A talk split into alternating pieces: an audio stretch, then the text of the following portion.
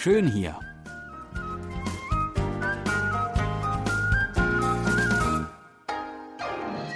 Ausflugstipps für Korea mit Jan Dirks.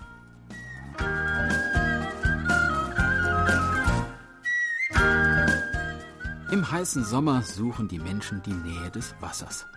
In Korea bieten sich dafür zum einen Ausflüge an die Küste an, wie wir sie im Rahmen dieser Sendereihe in den letzten Wochen ja schon vielfach unternommen haben. Zum anderen aber kann man auch im Inland bleiben und sich an einem der unzähligen Gebirgsbäche erfrischen, die die Bergtäler herabplätschern und die auf Koreanisch Keko genannt werden. Ein besonders schönes Gebirgstal befindet sich in Harimdong in Hamyang in der Provinz Südgyeongsang. Kristallklares Wasser fließt sprudelnd über bizarr geformte Felsen zu Tale.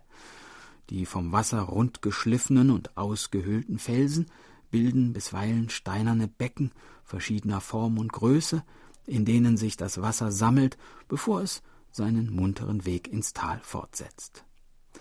Links und rechts des Wasserlaufs ragen in tiefem Grün die Kiefernbäume in den strahlend blauen Himmel, und immer wieder grüßen alte Pavillons, in denen in der Choson-Zeit die Sonbi, die adligen konfuzianischen Gelehrten, gesessen, Tee getrunken und Gedichte und Lieder rezitiert haben. Von den ursprünglich über hundert alten Pavillons der Choson-Zeit sind heute nur noch drei erhalten. Ein vierter, besonders schön auf einem Felsen gelegener, fiel im Jahre 2003 einem Brand zum Opfer. Doch das Tal strahlt immer noch die Atmosphäre aus, die die Sonbi von einst künstlerisch und literarisch inspiriert haben mag. Wer diese Welt erkunden will, dem sei der Sonbi Munhwa Tambang No empfohlen. Ein Wanderweg von insgesamt rund zehn Kilometer Länge, der am Gebirgsbach entlang durch das Tal führt und der dem Besucher nicht nur die wunderschöne Natur der koreanischen Bergwelt, sondern auch Aspekte der traditionellen Kultur der Sonbi nahebringt. Wir gehen heute gemeinsam den ersten der beiden Abschnitte des Weges, die ersten sechs Kilometer. Startpunkt des Wanderwegs ist die Pongjeon-Brücke vor dem Forschungszentrum zur Kultur der konfuzianischen Gelehrten im Dorf Pongjeon.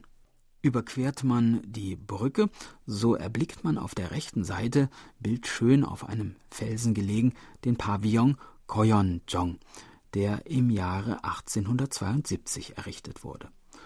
Geht man etwa 150 Meter weiter, liegt auf der linken Seite der Pavillon Kunjajong um das Jahr 1800 herum entstanden.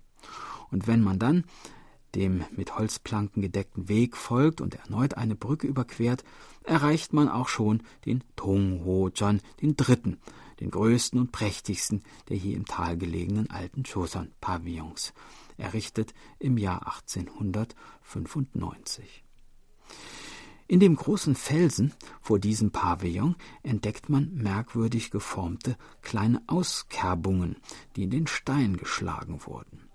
Hier hinein füllten die Sonbi in früheren Tagen, wenn sie ihre Vergnügungsausflüge unternahmen, Reiswein, um ihn dann direkt aus dem Felsen zu trinken. Wir kommen nun durch ein kleines Dorf.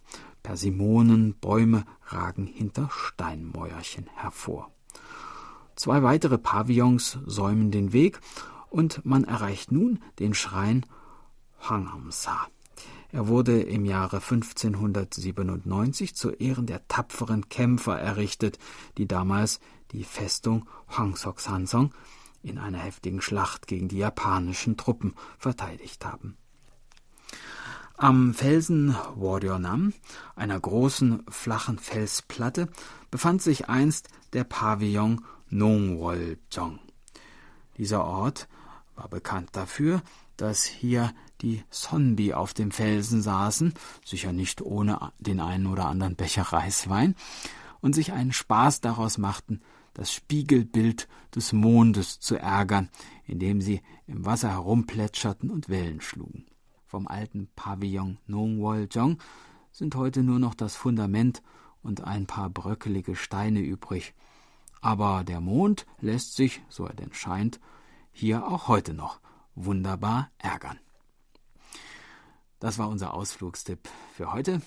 In einer Woche starten wir die nächste Tour und würden uns freuen, wenn Sie uns wieder begleiten. Tschüss und bis dann, sagt Jan Dirks.